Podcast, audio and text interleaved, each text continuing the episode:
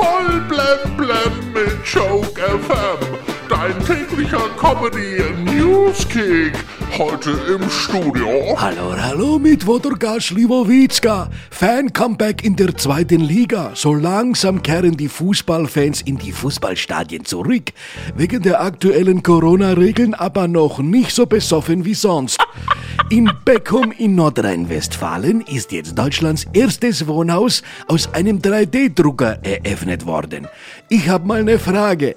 Wenn in dem Haus eine Tür klemmt, ist das dann ein Druckfehler?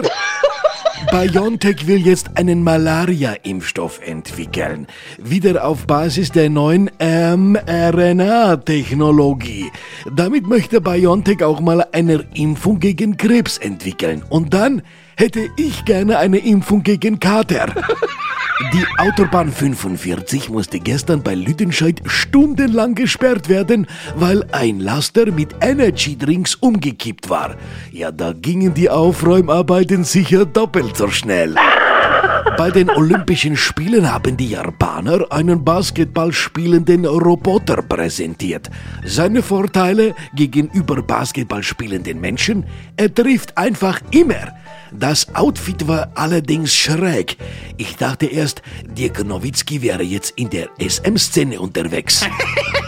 Claudia Norberg hat jetzt erklärt, dass sie ihr Geld an einem Gläubigern vorbeischleusen musste, weil sie es Erpressern geben musste, damit die kein Sextape von ihr und dem Wendler veröffentlichen.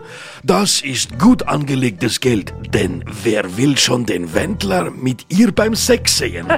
Kommen wir noch zum Wetter. Letzte Nacht war es so schwül, die Micken summten nicht im Schlafzimmer, sie hechelten.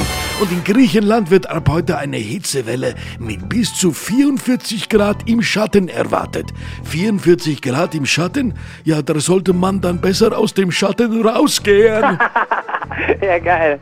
Voll auf Joke FM und auf joke-magazin.de.